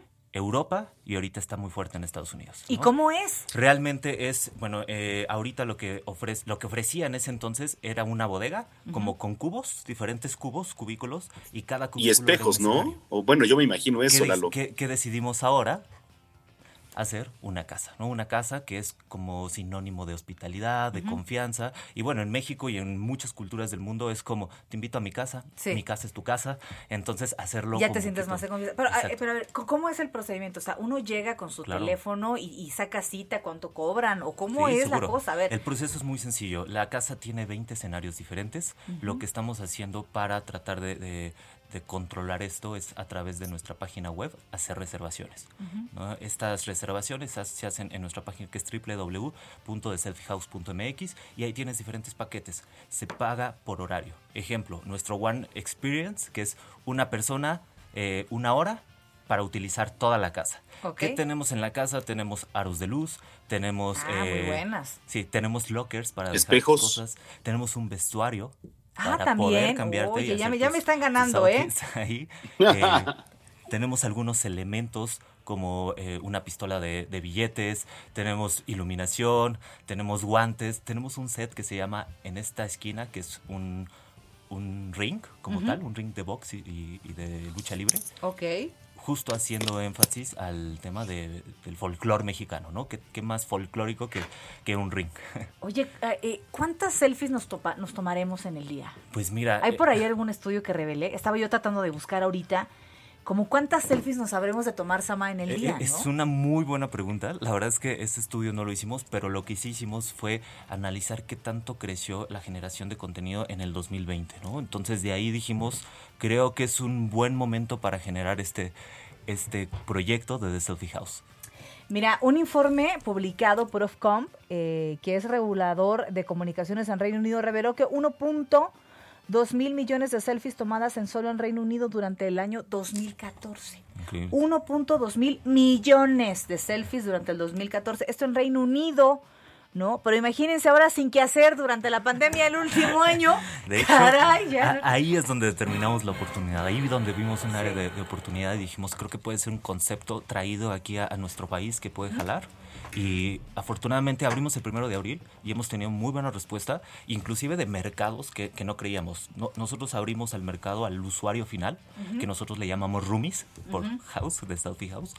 Eh, y de pronto se han acercado con nosotros eh, personas como productores para filmar películas y oye me encanta tu idea porque aquí puedo tener todo y puedo ya- no tengo que estarme cambiando de set sino nada más vamos ajustando aquí puedo traer a mi talento y no las pongo a, a que vayan o se dirijan a cualquier otro Está lugar ¿no? genial, está genial la idea. Oye, entonces, ¿dónde están ubicados? ¿Cuáles son las redes sociales y dónde podemos seguirlos? seguro nos pueden seguir en The Selfie House MX en Instagram, TikTok y Facebook, nuestro sitio web www.theselfiehouse.mx Qué maravilla. y estamos en Concepción Beistegui 211 aquí en la Ciudad de México en la Colonia del Valle. Muchas felicidades, gracias por este proyecto. Don Gonzalo Lira, que es un millennial influencer 100%, seguramente tú vas a... Pero no me tomo selfies. No soy muy. de- es que tengo papada. No, nos, tomas fotos a nosotros en Salvador. terrible en fin de semana. Pero bueno, hay que ir, Hay que ir. hay que ir, Manuel. Sí, de hecho, tenemos un código de descuento para la audiencia, si, si lo podemos Ay, decir. por, fa- por favor, échenle. Tenemos un código de descuento con el 25% de descuento en la experiencia One Experience y Full. Experience Eso. con el código 2 a las 2. Ay, muchísimas gracias. Ahí lo tienen. Personalizado. Código 2 Personalizado. a las 2, 25% de descuento. Así es. Ay, está muy bueno. Así que, bueno. No mandes Vamos a tomarnos La selfies. invitación está Vamos abierta y pues bueno, nosotros ponemos la casa, ustedes las historias de Selfie Eso, House. muchísimas gracias y mucho éxito. Muchísimas gracias a ustedes por la invitación y pues los esperamos por allá. Eso, son las eh, 3 de la tarde con 21 minutos. Encuadre, séptimo arte, lo mejor de cine con Gonzalo Lira.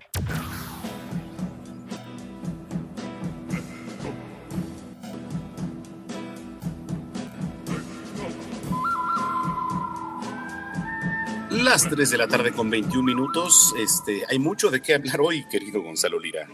Así es, así es, hay mucho de qué hablar. Y, y, pues bueno, ahora sí va a ser una semana de lo bueno, lo malo y lo feo. La verdad es que ahora sí, hay, hay más bueno que malo, eso siempre alegra, bueno, a mí al menos, no sé a ustedes, pero la verdad es que pues eh, ya se viene el premio de la Academia, la próxima semana se entrega Ay, el sí premio Oscar. cierto. Y algunas de las películas... Qué rápido. Ya, ya, ya, ya. Que además va a ser un- una ceremonia particular. Ya dijeron que, este es un dato curioso, ya dijeron que Steven Soderbergh va a ser el productor de la ceremonia. Y si no le suena el nombre de Steven No, Soderbergh... es lo que te iba a decir, ¿quién es? Bueno, quizás su película más famosa es Ocean's Eleven, de- toda la trilogía de- Uy. de, de Ocean's Eleven. De mis favoritas, ¿eh, Gonzalo? Me imagino, me imagino que sí, a ti que te gusta andar trajeado, te, te proyectas Sí. ahí en George Clooney. Exactamente. Y- sí me parezco, ¿no? Igualito, te faltan las canas nada más, pero eso es un cumplido. y fíjate que Steven Soderbergh también tiene otra película que hace precisamente un año se volvió la más rentada y más vendida en plataformas digitales, que es Contagio.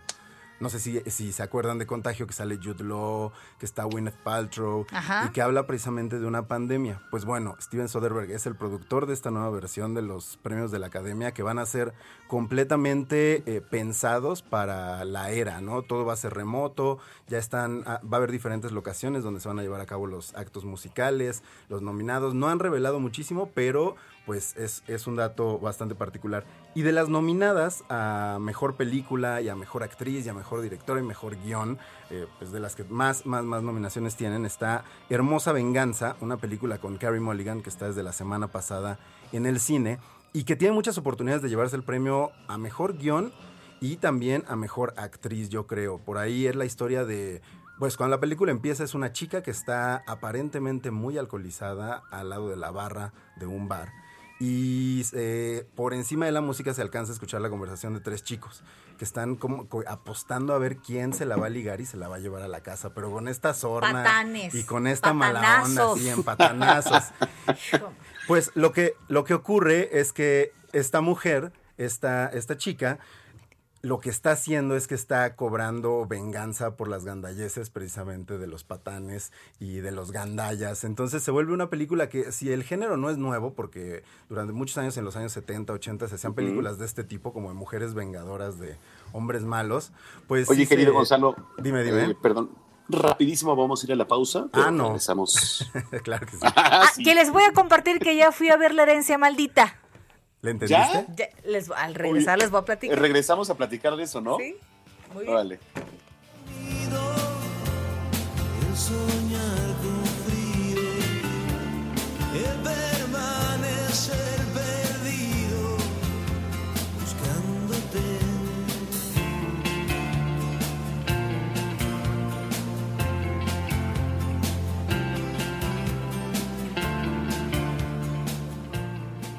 En los dos te damos voz. Haz tu denuncia, queja o sugerencia desde cualquier punto del país. Escríbenos a nuestro WhatsApp 55 47 12 15 69. En los dos te damos voz. Haz tu denuncia, queja o sugerencia desde cualquier punto del país. Escríbenos a nuestro WhatsApp 55 47 12 15 69.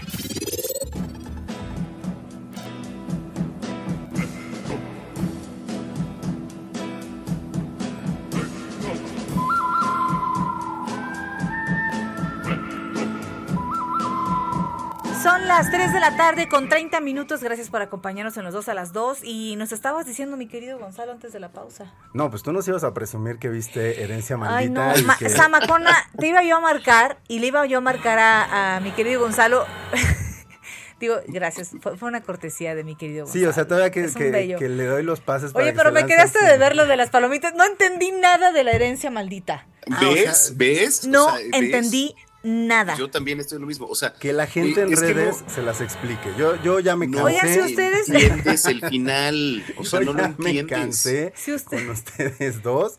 No. Les voy a recomendar la próxima vez este algo, la del abuelo con Robert De Niro, que se patina Robert De Niro, Ah, se cae, se ay, pega. Oye, esa está buena. Ay, no? me dio nada. Tú ya la viste, ya la viste, Brenda. No seas Me mal. llamó más la atención. me Es bien gandalla. Eh, Yo tampoco le entendía esa, pero no entendí qué hacía Robert De Niro en esa Pues película. que regresa a la comedia. dice, Cobrando, no, Oye, pero, a ver, híjole. tenemos, est- estamos de acuerdo que, eh, digo, evidentemente es un tema de demencia Ajá. senil, pero este, de repente sí hay como pasajes en, o en, en la película que no entiendes. Y al último, pues ya no entiendes nada, o sea, sale peor. Creo que lo que ocurre con, con la película es que si te la empiezas a tomar textual, que juega mucho con eso, ¿no? Al principio te la puedes tomar muy textual y, va girando hacia situaciones más fantásticas que también, a ver, paréntesis, Brenda me dijo que no le gusta ni el cine de terror ni el cine fantástico, entonces pues bueno, ya empezamos con, con un mal pie. Pero creo que cuando se va metiendo justo en eso y en los simbolismos, sí puede llegar a, a perder, aunque según yo, pues si disfrutas del cine de terror, que fue creo que tu caso, Manuel, no tanto el de Brenda, pues aguantas la película porque eh, te estás pasando un buen rato pues con los sustos. ¿Estás de acuerdo sí, sí. o, es, o es cine? Sí, te saca dos, tres sustos, la verdad. Eh, Más o menos. Uy, uy, uy, no. Más o Viene, de un- Bueno, ¿cuál película te da miedo a ti, Brenda? ¿Cuál sí? Oye, la, la, eh, la maldición.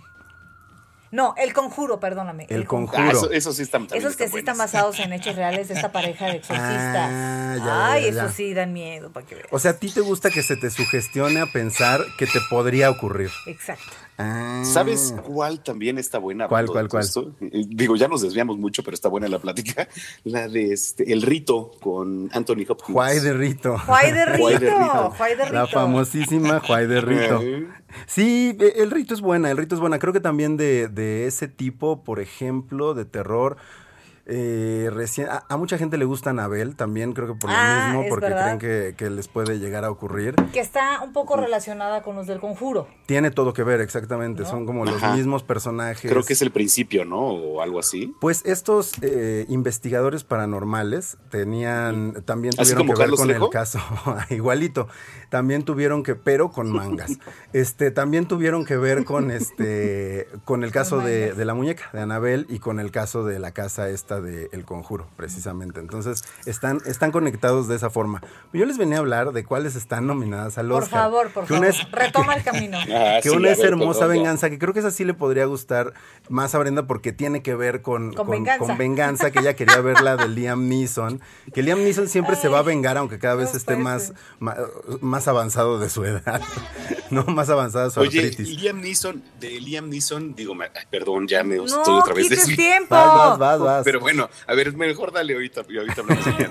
Y bueno, Hermosa Venganza justo, ¿no? Se trata de esto como de este personaje femenino que va a, cobrando venganza sobre estos hombres y que todo se relaciona con su pasado, que tiene que ver con el título en inglés, que es eh, Promising Young Woman, que sería como joven prometedora. Ella era una excelente alumna de la escuela de medicina y por circunstancias pues se va desviando. Entonces empieza a cobrar venganza y la película ha dado mucho que hablar porque hay quien dice, híjole, es que glorifica como la venganza y el Exacto. movimiento feminista no es lo que busca, pero creo que al menos sí pone los temas sobre la mesa, va a incomodar a muchas y a muchos y eso creo que siempre pues es parte de la experiencia cinematográfica. Y la otra es Nomadland, que esta yo creo que sí no les va a gustar a ustedes, porque sí es de así el, el paisaje, un poco del silencio, es una película con Frances McDormand, que está inspirada en hechos reales, una mujer que en el 2008, cuando la gran crisis de Estados Unidos, pierde todo, pierde a su marido, pierde su casa, se va a vivir en un remolque y va recorriendo Estados Unidos y se mete a vivir en donde empacan para esta gran empresa de envíos internacionales. Lo que es interesante de la película es que la actriz, Frances McDormand, interactúa constantemente con personajes de la realidad, que sí vivieron ese, esas circunstancias. Y entonces es una especie como de ficción, documental, que puede ser muy interesante, pero que también puede llegar a ser un poquito Claro. deprimente. Creo que ellas dos son de las posibles ganadoras a Mejor Actriz. Lo malo, lo malo, Mortal Kombat. Híjole. Hijo. Híjole. Eso está mal, no, no puede ser, porque sí me gusta Mortal Kombat. Está Mira, yo sé que te gustó Godzilla contra Kong. A mí también me gustó. No le he visto. Ah, no la has ¿Qué visto. ibas a ir, no la has visto. Nos Sí, lo prometiste. ir, pero- Asumí que te había gustado. A mí me gustó. Y básicamente creo que tienen la misma premisa, que es personajes que se van a agarrar a golpes. O sea, Ah, exacto. no hay más. La diferencia es que Godzilla contra Kong lo, ha- lo empieza a hacer desde el minuto 5, sin tomarse en serio, y Mortal Kombat se tarda una hora. En presentante personajes que no tienen historia, que son aburridísimos, por los cuales no te importa absolutamente nada. Es. se la pueden ahorrar. Ya para despedirme, lo feo, lo feo va a ser si no se conectan hoy, terminando el lanzamiento de los episodios de Luis Miguel. ¿A qué es? La ¿A serie las? es a las 7, Siete. 8. Siete de la noche. Ah, exactamente. Van a pasar dos episodios seguidos. Y terminando, terminando en Twitter México, eh, me pueden seguir, arroba Gonis, porque voy a estar completamente en vivo comentando para Twitter México precisamente estos episodios de Luis Miguel todos los Qué domingos. maravilla, sí quiero, sí quiero, ya estoy lista. Eso. Muy bien, Deberíamos de hacer un Facebook Live. Que voy a hacer el live con Twitter, es la competencia, Manuel. Ay, qué cosa. No puede Ah. ser, ¿qué le estás entendiendo? Gracias, querido Gonza. Gracias a ustedes. Saludos. Buen, buen Manuel. domingo. Oigan, son las eh, 3.37. Heraldo Radio.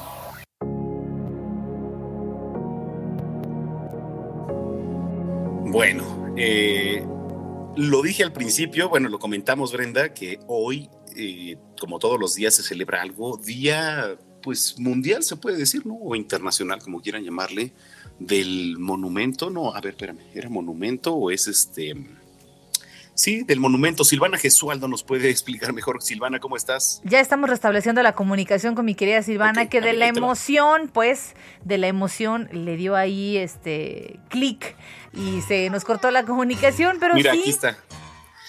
Es Día Internacional eh, de los Monumentos y Sitios. Desde 1984 se celebra formalmente cada 18 de abril el Día Internacional de los Monumentos y Sitios, que es además una efeméride, pues eh, junto con la ICOMOS, que es el Consejo Internacional de Monumentos y Sitios, con la aprobación de la UNESCO. Entonces, ya está lista pues, mi que se- querida Silvana para Ahí está. platicarnos. sí. Silvana, adelante, Silvana.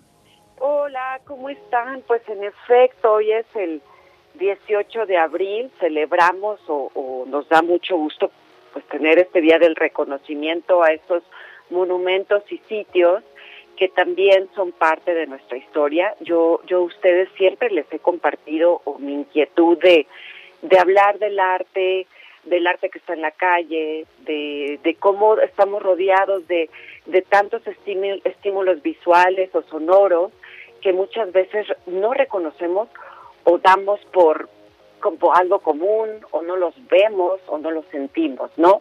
Entonces, en, ese cometido y también porque acaba de ser el 15 de abril, que es el Día Mundial del Arte, que se celebra desde el 2012, este día también busca reconocer y dar a conocer la importancia que tiene el arte sobre el pensamiento creativo, pero también que es parte de la evolución del pensamiento humano, ¿no?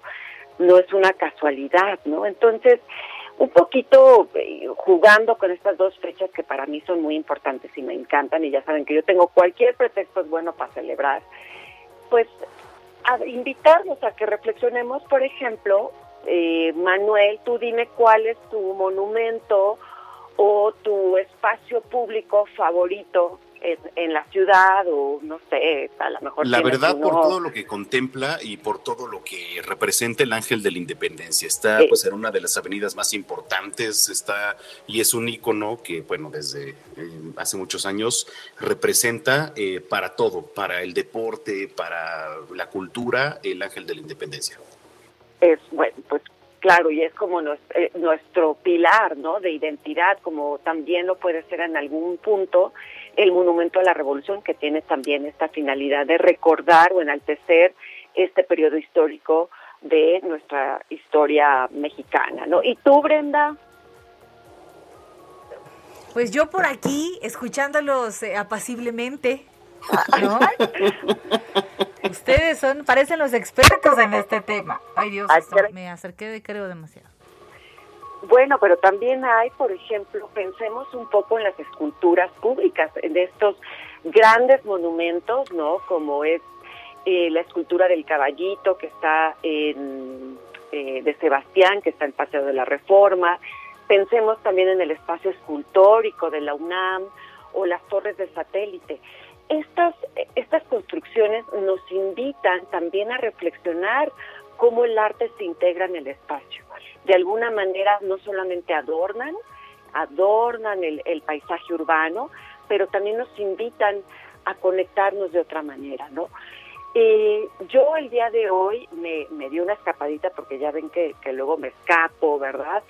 Pues me fui a, a andar en bici un ratito y hice una parada en el Museo de Arte Moderno que tiene una exposición que por favor les pido que vayan, que se llama Monumental, Dimensión Pública de la Escultura, que abarca una revisión muy interesante de 1927 al 79, curada por un artista visual que es genial, que es Pedro Reyes, y él nos cuenta un poco por qué las esculturas y los monumentos en México, cuál es su finalidad, pero obviamente con este enfoque de un artista que es mucho más campechano, mucho más amigable, entender cuál es su significado, ¿no? Por ejemplo, pensemos en el paraguas del Museo Nacional de Antropología, eh, pensemos también en las, eh, ya les había hecho las torres de satélite, pero también, por ejemplo, el monumento a Cuauhtémoc, que está ahorita en un estado un poco olvidado, por no decir deplorable, ¿no? Sí, Entonces, oye. ¿Qué hacemos? Oigan, pues tenemos que ser más conscientes y amar nuestro patrimonio y Claro. cuidarlo. A ver, yo fui a Washington hace unos tres años y de verdad creo que en este em, en este mall que le llaman que rodea el obelisco y que está rodeado por eh, museos frente a la Casa Blanca y el Capitolio está lleno lleno de monumentos, monumento al soldado caído, monumen- es más, hay monumento al soldado mexicano ahí. Sí. Y todos, y todos de verdad están impecables, son cuidados y son respetados. Yo creo que es parte de la ideología también de- del ciudadano, de qué tanto respetas la historia y qué tanto reconoces lo que gente vino a hacer hace tiempo para que hoy lo disfrutemos nosotros, ¿eh? Es correcto, es correcto, es, tiene que ver mucho con, con nuestra cultura, con cómo cuidamos las cosas, cómo cuidamos lo que es de los otros y que al final también es de todos, ¿no? Porque todos somos uno. Entonces, eh, ese espacio que, conté- que, que mencionas del mall de allá de Washington me encanta porque también no solamente hay monumentos, sino hay arte público que de repente dices, esta escultura aquí a lo mejor no la entiendo, pero la siento. Y eso es lo más interesante del arte, es lo que yo siempre quiero de- Claro. decirles, llévense eso, es lo que tú sientes. A lo mejor sientes, ay, Mira. no me gustó, pero algo te movió. ¿Sabes qué, Silvana? Eh, Brenda, eh, voy a aprovechar esto para decir, eh, y a lo mejor se me viene gente encima, ¿no? Con lo que voy a decir, pero eh, en marchas, ya sea feministas, ya sea en marchas de paz, ya sea en marchas de lo que ustedes quieran por estar en contra de algo, animalistas, lo que ustedes quieran, eh, los monumentos, perdón, eh, se tienen que respetar. eh, creo que el manifestarse, el ir a manifestarse, se tienen que manifestar en lugares, por ejemplo, pues en gobernación o en Palacio Nacional o en, o en algún lugar en donde les hagan ahí pues ver una realidad. No sé, eh, creo que los monumentos no tienen la culpa. Pues a lo mejor el monumento no tiene la culpa. Yo creo que también ya, eh, te lo digo como mujer, estamos un poco cansadas de no ser escuchadas, de que las muertes de tantas mujeres y niñas pasen desapercibidas como si nada. Y, y bueno, el tema se puede convertir político en un segundo, entonces, pues yo a veces pienso que el, el valor de una puerta nunca va a, a, ¿cómo se dice?, a restablecer la vida de una niña que fue violada, Claro. mutilada y desaparecida, ¿no? Y, y, y la mataron, entonces pues no, ahí es como digo, ¿cuál es, cómo, cómo ranqueamos, ¿no? La vida de alguien, y te lo digo porque cuando estudiamos conservación eh, en, en la maestría de, de museos, precisamente pues tenemos reglas y protocolos para evacuar en un museo, por ejemplo. Y hay un momento donde sí yo puedo agarrar una pieza y salir corriendo, ¿no? Porque es parte de mi protocolo de salida, si es necesario, pero también no hay nada por encima de la vida humana, ¿no? Siempre será el ser humano el, el, el que ranquee más alto. No, tu vida, si yo tengo que salvar tu vida, lo haré antes de salvar una pieza. Ah, Eso es a lo que voy. Claro, sí, e-, eso, eso es Entonces- este, entendible. Y también pues cada quien tiene su opinión al respecto, ¿no? Exactamente. Muy válida. Sí, sí, sí, yo, yo, yo entiendo perfecto, pero pues te digo, también me tocas otro son. Pero qué bonito que hoy celebremos y que además exista esta exposición para nuestros amigos que están obviamente en otros estados o fuera de México.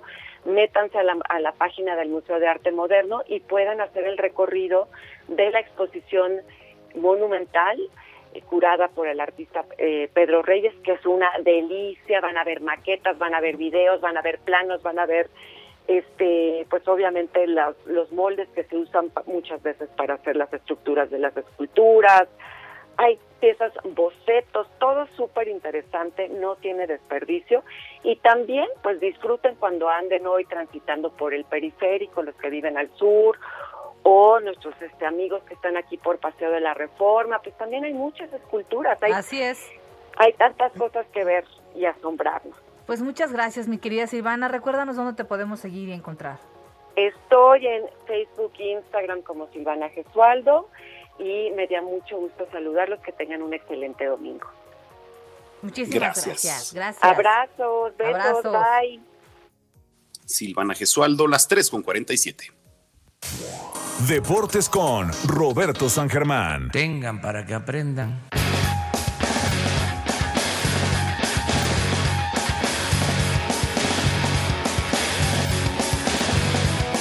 Yo no sé qué opines Brenda Peña, pero aburridísimo el partido de América Cruz Azul.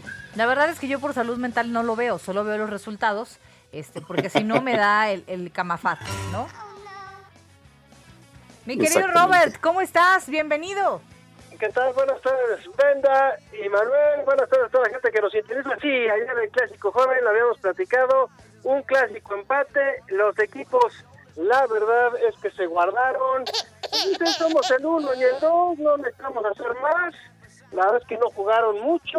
Se estuvieron cuidando, esperando ya la liguilla. Van a terminar como el uno y el dos. Ahí nada más podría cambiar entre ellos. La verdad es que no creo que ni Monterrey le vaya a alcanzar para alcanzarlos. Puebla, aguas con Puebla que ganó y está jugando bien. El Puebla trae ese envión anímico que puede ser muy importante al final. Sí. Es- esto de la liguilla en el fútbol mexicano es el equipo que mejor llega. Y parece que Puebla está llegando en mejor forma con Cruz Azul y con América. Después de lo visto ayer, el mejor equipo hasta el momento sería Puebla. Pero aguas. América y Cruz Azul se guardaron en un partido donde también el VAR tuvo que participar. Los dos penales los marcó el VAR. Y pues bueno, ahí tenemos esta nueva herramienta. Mucha gente molesta, otros no tanto. Pero bueno, el partido quedó a un, uno a uno y quedó a deber a todo mundo. El único, pues que sacó alguna ventaja y que le fue bien ayer fue el equipo de las Chivas que le ganaron 2-0 a Tijuana.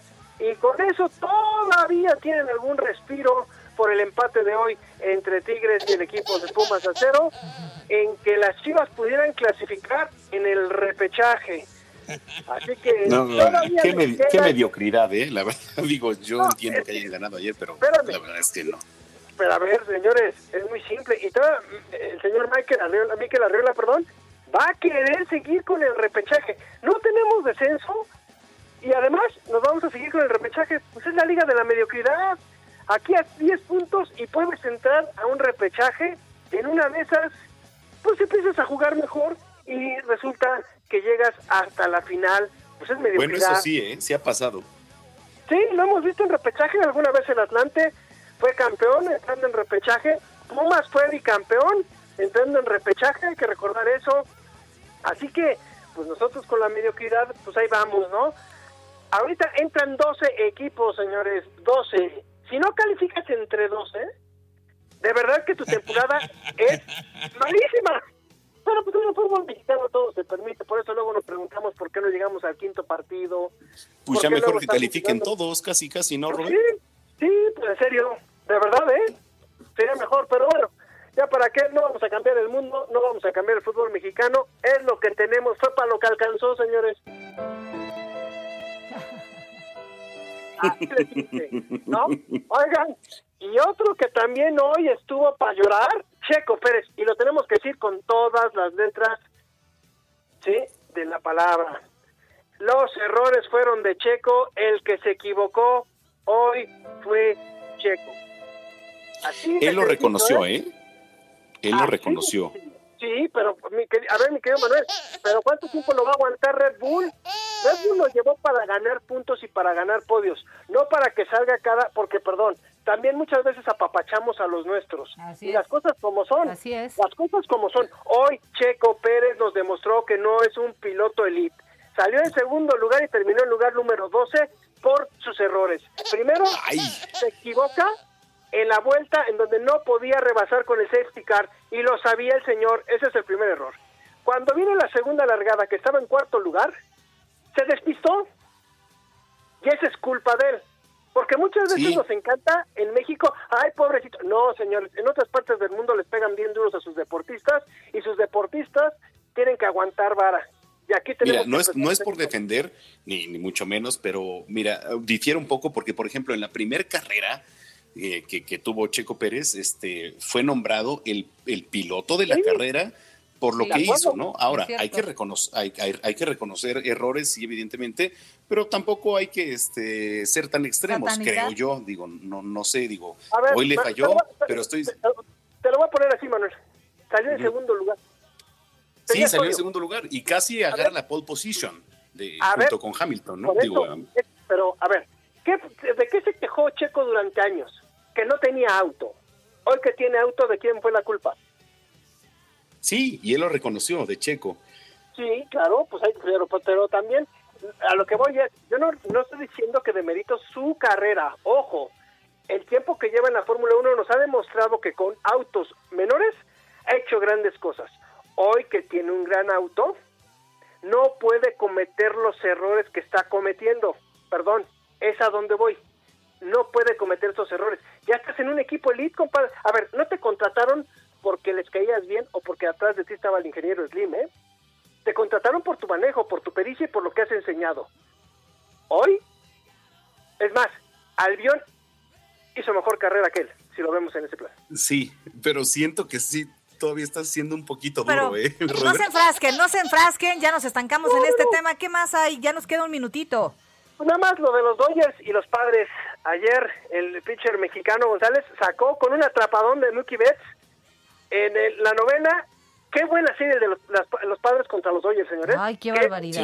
y, y- y- y los Yankees no ganan, Brenda. Ay, pues es que yo ya no sé qué voy a hacer. No, ¿saben cuál es el problema de los Yankees? Los catchers. Sí. Están teniendo Sí. muchos problemas con sus catchers y ahí sí se les va a venir una bronca, ¿eh? Porque parece que el catcher no le damos la, le- digamos, la importancia que tiene en el béisbol.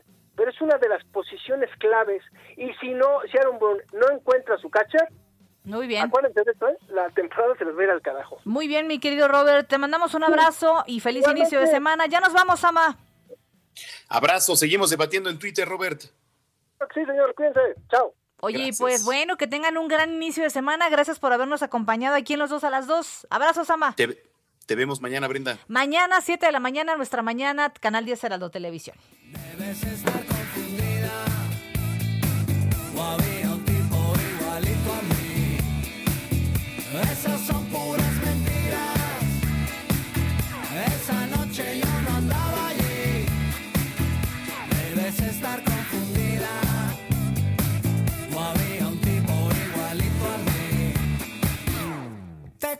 que me vieron paseando en la ciudad con una ropa fina y con cara de galán, mirando a todas las chicas pasar frente a mí.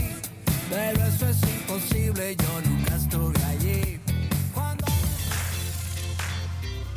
Hasta aquí, la información con los dos a las dos. La revista informativa de El Heraldo Radio.